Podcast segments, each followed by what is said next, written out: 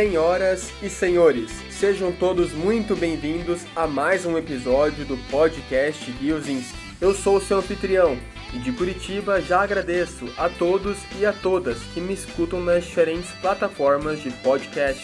Quem quiser pode me seguir também nas redes sociais, Instagram Guiozinski e no meu Facebook. Além disso, tem um site bem legal no qual escrevo sobre livros, filmes, viagens e crônicas. É o guilhermeozinski.com.br. Hoje tem um convidado muito especial, o paleontólogo Alexander Kellner. Nascido em Liechtenstein, na Europa, ele atua hoje como diretor do Museu Nacional do Rio de Janeiro e vai nos contar tudo sobre a reconstrução do museu após o incêndio de 2018. Fiquem com a gente! Boa tarde, bom dia, boa noite, meus queridos ouvintes. Estamos começando mais um episódio do podcast Guiozinski e hoje recebo um convidado muito especial, o diretor do Museu Nacional do Rio de Janeiro, professor Alexander Kellner. Alexander, tudo bem com você? Tudo bem, tudo tranquilo. É um prazer falar com vocês. O prazer é todo meu em receber uma pessoa tão importante como você. Você é nascido em Liechtenstein, que é um pequeno país lá no centro da Europa, fica entre a Áustria e a Suíça. População de cerca de 34 mil habitantes nos seus 160 quilômetros quadrados, cuja língua dominante é o alemão. E você também é um dos maiores especialistas né, em pterossauros, é um paleontólogo, temos que ressaltar isso. Né? E os pterossauros eram répteis voadores né, que apareceram mais ou menos lá pelo final do período Triássico, há cerca de quase 230 milhões de anos. Eram aqueles dinossauros, aqueles répteis que, quando abriam suas asas, tinham quase uma envergadura de cerca de 10 metros. Então, além disso, você desenvolve também linhas de pesquisa né, sobre pterossauros, dinossauros, é membro titular da Academia Brasileira de Ciências e também o primeiro pesquisador de paleontologia de vertebrados promovido para a classe Gran Cruz da Ordem Nacional do Mérito Científico. Então é um grande prazer ter você aqui. Eu que quando era pequeno era fã dos dinossauros também, adorava brincar com eles, tenho até hoje, né? Tenho que admitir isso a todos os meus ouvintes também. Professor, por favor, comece um pouquinho contando para os ouvintes um pouco da sua história, sua formação acadêmica também e onde sua trajetória começa a coincidir com a do Museu Nacional do Rio de Janeiro. Fique à vontade. Tá, olha, muito obrigado pela introdução, né? Naturalmente, quando você fala que eu sou o maior paleontólogo, o maior pesquisador de pterossauros, é verdade, eu tenho 1,87m, né?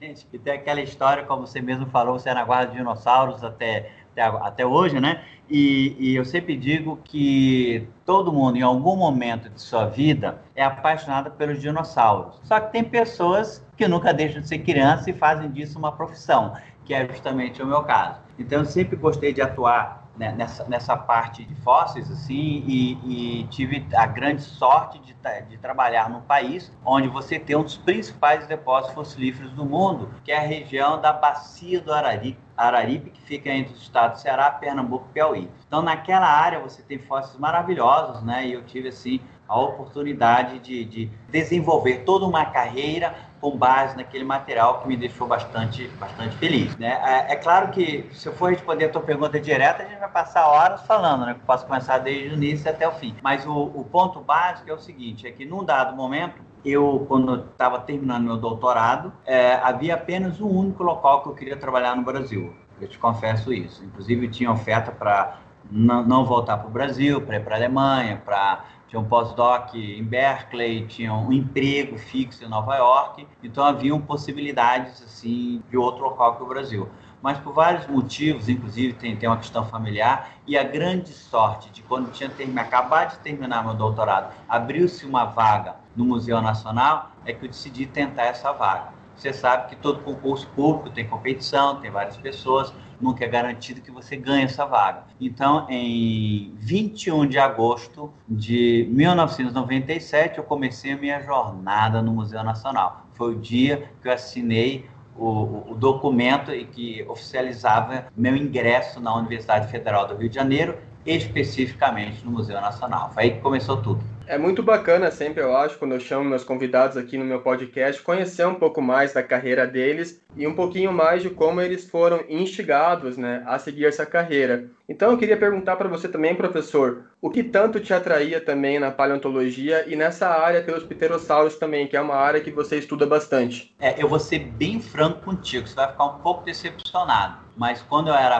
um garoto assim, eu não tinha a menor ideia do que era fóssil, nem que a gente estudava isso. Eu, inclusive, já estava registrado, já tinha, inclusive, até vamos dizer assim, uma possibilidade de passar para a administração de empresas. Só que a minha vida mudou durante um jogo de futebol. Parece brincadeira, né? Mas eu estudei numa escola bilíngue, alemão-português, a escola Corcovado, que fica em Botafogo, aqui no Rio de Janeiro, e nós tivemos, graças a um professor nosso de educação física, uma chance de montar o time da escola e jogar contra um time é, é, de base lá do Flamengo. E a gente então teve essa oportunidade de jogar lá com eles. E eu tinha a pior posição no time. Qual é? Imagino que seja o goleiro. Sempre é o goleiro, não tem jeito, né? O atacante erra nos 10 gols, a defesa fura, mas é o goleiro. Com a primeira falha dele, o time perde, né? E quando você tem dois times com uma diferença técnica muito grande, não tem jeito. Ou o goleiro é herói ou vilão. Só que a minha grande sorte que nesse dia eu fui, muito bem, inclusive fui eleito o melhor do jogo. E aí no final do jogo, patamos de 2 a 2 até pênalti eu defendi. Aí no final do jogo saiu aquele grupo, aquela, aquela coisa sadia, né, bacana, né, que hoje a gente por causa da pandemia não pode fazer, né?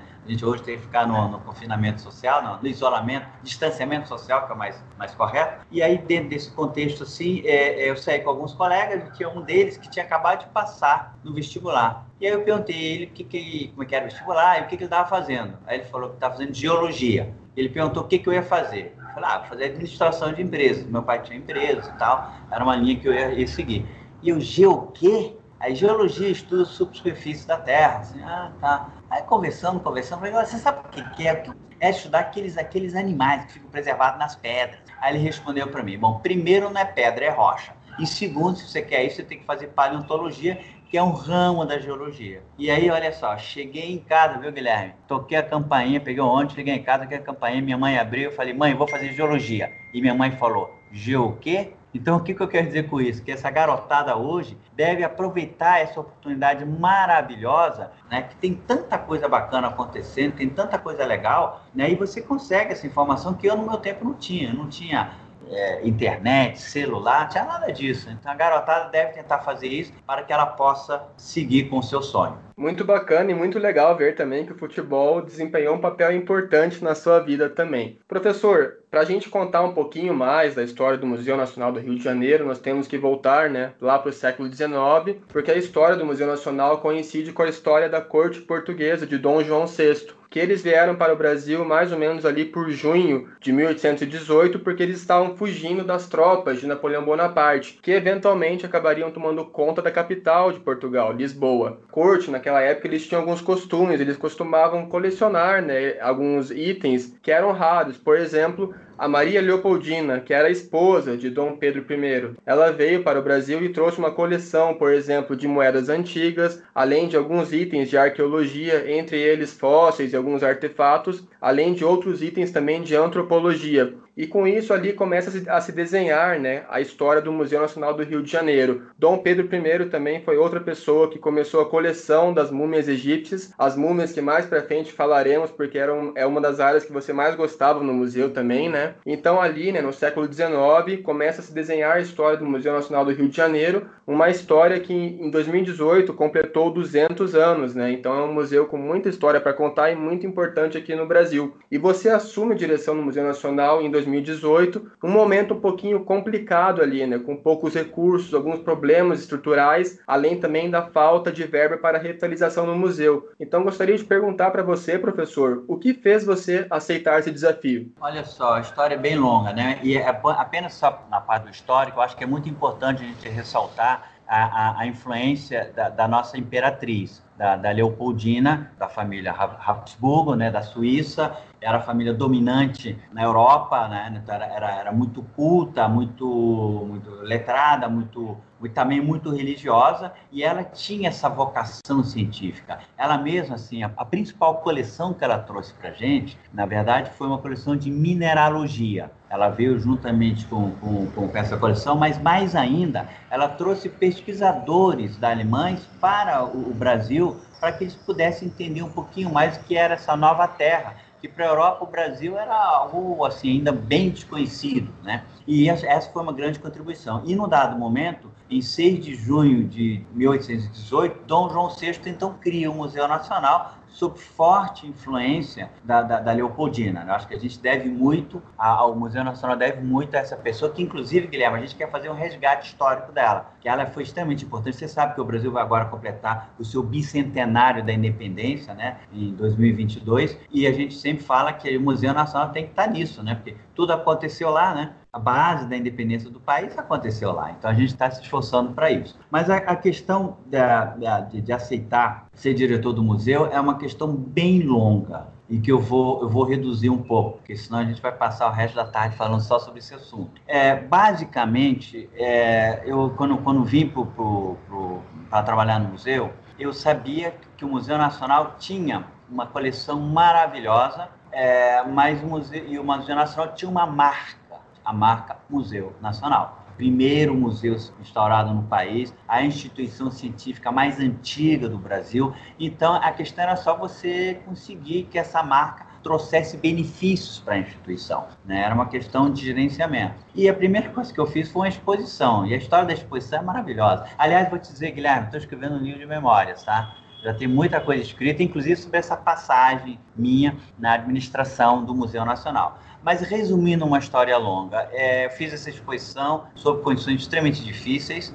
e ela deu um sucesso tremendo, um sucesso mostrando assim que é possível fazer coisa bacana. E aí eu preciso rapidamente sublinhar: eu, uma pessoa sozinho, não faz nada, Guilherme. Eu, inclusive, se eu colocar um prego na parede, vão saber que foi eu por três motivos. Primeiro, que o prego está torto. Segundo, que vai ter um monte de marcação ao lado. E terceiro, que o meu dedo vai estar tá inchado. Ou seja, não tem aptidão nenhuma, aptidão manual nenhuma. Então você tem que ter uma equipe. E nós tivemos uma equipe maravilhosa atuando nessa exposição, inclusive uma pessoa que agora se tornou um grande paleoartista, o Maurílio Oliveira, e outros vários colegas que, que trabalharam nela. Mas o fato é que essa exposição mudou um pouquinho, não só a paleontologia, como a paleontologia era vista no, no país, era o tempo do Jurassic Park, então tinha um interesse enorme pela paleontologia.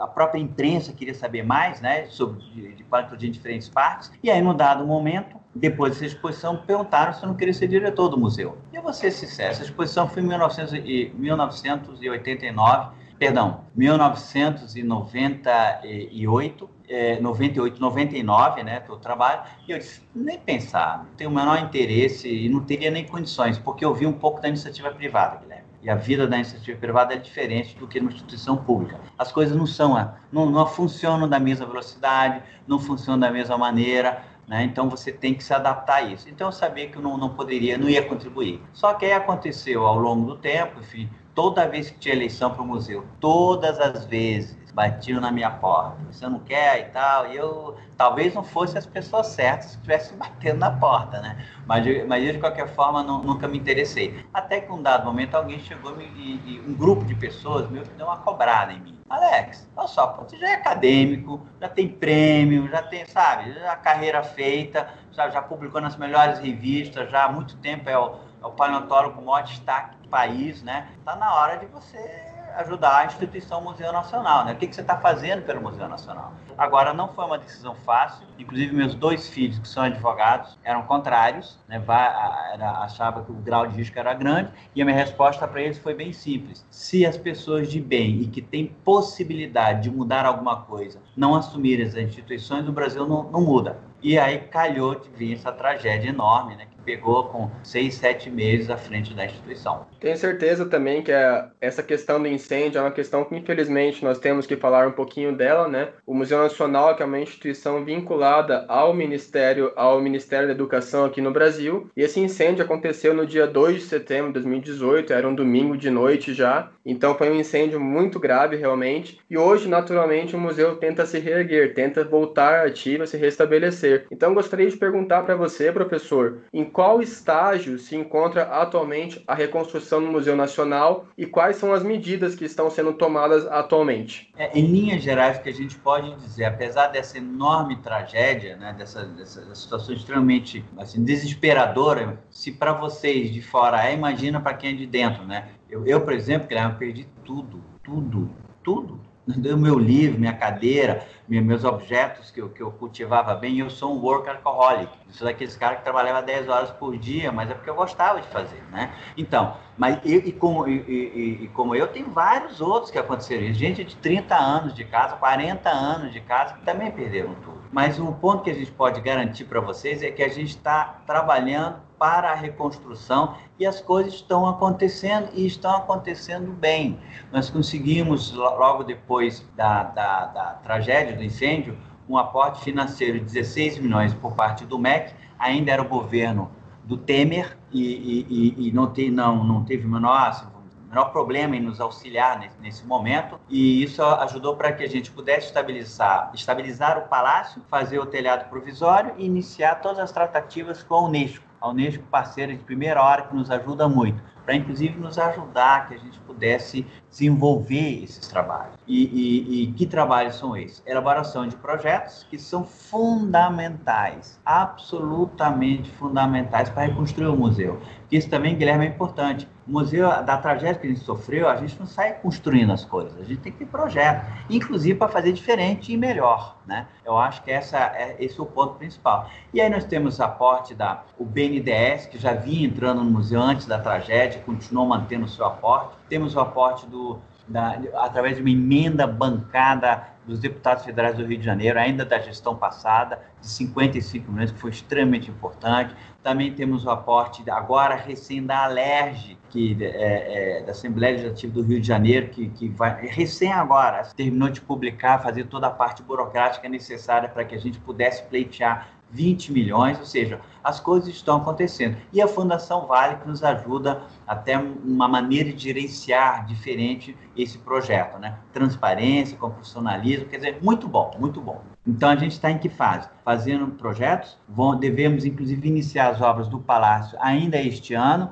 ou mais tardar no início do primeiro semestre do ano que vem. Isso tudo vai depender um pouco da pandemia, né? Você sabe, são, são incertezas que, com as quais a gente tem que trabalhar, né? Mas as coisas estão andando. E 2022 a gente quer abrir parte do museu, das instalações do museu para a população. Como eu disse, como é que nós vamos comemorar o bicentenário da, da independência do nosso país tendo o local onde tudo aconteceu fechado, então a gente está jogando muito nisso, né? E em 2025 a gente espera abrir o museu em totalidade, devolvê-lo para a sociedade brasileira. Como você bem afirmou, professor, são dois desafios, né? Além das consequências do incêndio, esse ano 2020 também, infelizmente, fomos atingidos aí em escala mundial por uma pandemia muito grave que trouxe consequências muito ruins para toda a sociedade, o mundo inteiro sofrendo com isso. Parece, né, que estamos chegando cada vez mais perto de uma vacina, o que é muito bom também. E fico feliz de saber que o projeto está indo para frente. Como você disse, nada vai para frente sem um projeto decente, sem um projeto bem consistente. E o Museu Nacional ele precisa realmente disso para que ele volte, que vocês consigam cumprir, né, com todas as comemorações, todos os planos de vocês e a sociedade possa usufruir do museu de uma maneira bem legal também. Professor, eu recentemente li uma matéria, uma reportagem da Folha de São Paulo, feita no ano passado, em 2019, depois de uma pesquisa realizada pelo Instituto Oi Futuro. E essa reportagem afirmava que mais ou menos 50% dos entrevistados enxergavam os museus como locais elitizados e monótonos também, portanto que não traziam novidades. Assim, eles preferem as pessoas, preferem ir a lugares, a lugares como cinema, shopping ou simplesmente comer fora também. Como você acredita que podemos fazer para mudar esse panorama e trazer novamente os brasileiros aos museus? Você sabe, Guilherme, um, do, um dos meus motes de campanha foi é, é colocar bem claro para casa, para o Museu Nacional, que a gente precisa se adaptar à nova, à nova realidade que nos cerca. Então, os museus do mundo têm que melhorar a sua conversa com a sociedade. E a sociedade agora espera coisa da gente. Ela não espera apenas profissionalismo, mas ela espera certo tipo de facilidade. Isso aqui, por exemplo, ó, celular, internet, coisas visuais, rapidez de adaptação, mudança, sabe? Você tem que realmente cativar o teu público. Por quê? Aí vai um ponto que é um ponto muito complexo de discussão. Para que serve o museu? O museu é um local que você guarda coisas importantes para a cultura do seu país e, e, e do mundo. E, e, material que também tem importância científica. O museu também, é, mas o museu principalmente é um local de reflexão, é um, é um local que você vai e você começa a pensar um pouco no mundo que te cerca. Então, o museu tem que provocar um pouquinho, de uma forma bem, bem, bem tranquila, naturalmente, mas tem, tem, tem que despertar isso dentro de você, a curiosidade e o senso crítico de, pensar sobre certas coisas. E nesse sentido, isso já era, era antes da, da tragédia, já era algo que a gente queria colocar, essa reformulação das exposições, torná-las mais modernas e, e torná-las mais atrativas para o público para que a gente pudesse empenhar melhor as nossas missões. E esse é o ponto, esse é o grande segredo. Por outro lado, também tiveram umas estatísticas, eu não vou saber os números ao certo, que quando você via assim, os museus mais interessantes, o Museu Nacional estava praticamente em primeiro lugar. Perdi um pouquinho do Museu da Manhã, bem moderno, com, com tecnologia muito bacana, algo que se viria de inspiração para o museu. Mas também a gente quer ir além, porque o objetivo nosso agora é transformar o Museu Nacional numa instituição que volte a ser uma potência científica, que aliás ela é, né? O Museu Nacional, a produção de ciência na área de História Natural e Antropologia é muito grande, né?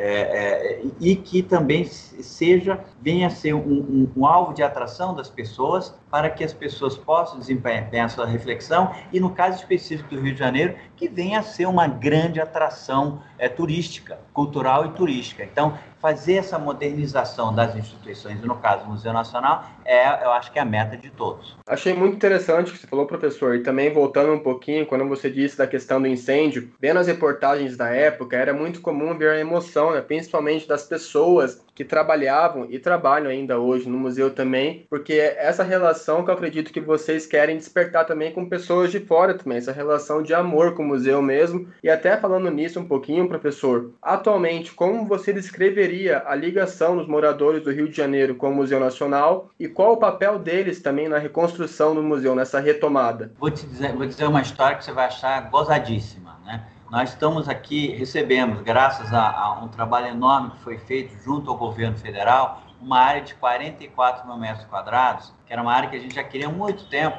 para inclusive deslocar toda a parte de coleções, de acervo, né, que se, se a gente tivesse tido tempo para fazer isso, não teria se perdido que, por exemplo, for fazer um rápido, sublinhar rapidamente, a maior perda do museu é o seu acervo. É claro que o prédio era importante, é claro que a gente não queria que isso acontecesse, mas o acervo, esse sim, é, é realmente algo que, que dói muito. E dentro desse contexto, a, quando a gente estava começando a, a, fazer lá, ter esse terreno que estava meio baldio assim, ninguém invadia, não. E era uma área, um pouco uma área meio assim, mangueira, etc e tal. Mas era uma área que poderia haver alguma, enfim, alguma situação. Não, as pessoas apoiam. Então a gente vê o amor que foi despertado da população pelo Rio, que inclusive eu acho assim, eu exemplifico isso numa, numa atitude que até hoje me emociona só de lembrar. Quando as crianças, crianças, os estudantes do ensino médio vieram aqui e abraçaram o museu sabe? Crianças chorando. Então, isso, isso a gente sabe que o museu é importante e cada vez mais importante, sobretudo nesse, nesse mundo que a gente vive, até de um, de um certo negacionismo envolvendo a ciência. Né? A gente precisa mostrar como funciona a ciência, a importância da ciência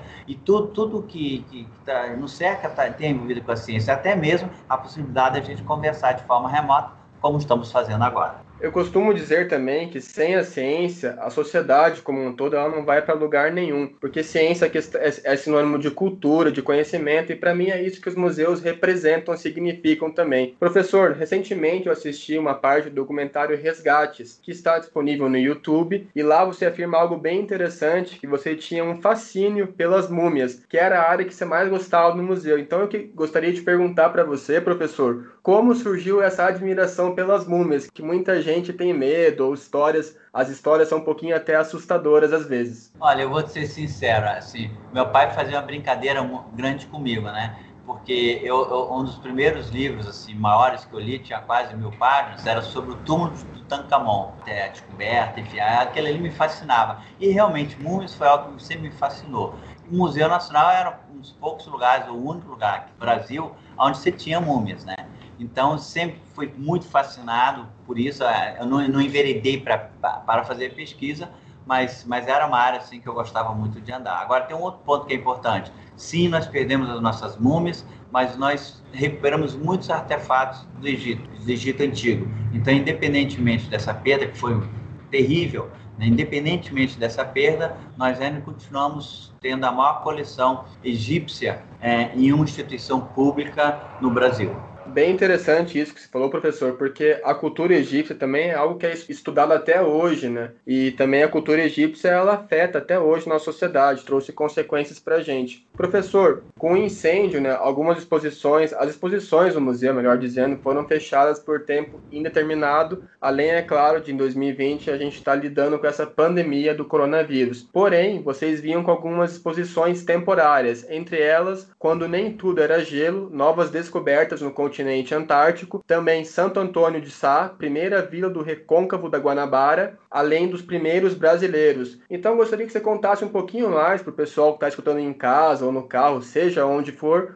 um pouquinho mais dessas exposições e a importância delas nesse momento atual do museu. Olha, um dos pontos que eu acho que é, que é fundamental que as pessoas entendam que o Museu Nacional, apesar dessa enorme tragédia, não acabou. Não acabou gerando conhecimento, não acabou formando os alunos, que nós continuamos é, fazendo nossas pesquisas. Aliás, em breve vamos fazer mais uma coletiva né, sobre uma descoberta importante que a gente fez na Antártica e a gente está formando os nossos alunos. Mas a gente tem essa, esse braço de popularização da ciência que a gente perdeu, porque a gente não tem uma área expositiva. Só que a gente também não perdeu todo o nosso acervo. Sim, foi muito danificado, eu não quero em nenhum momento aqui diminuir as perdas. Elas foram tremendas, terríveis, absurdas, mas o fato é que a gente ainda tem muita coisa. E justamente para mostrar que a gente tem essas coisas, que essas exposições temporárias são importantes. E sabe, Guilherme, os momentos mais, assim, tocando, são muitos momentos tocantes. Você pode imaginar, né? É uma tragédia. Né? Quem, quem que quer isso?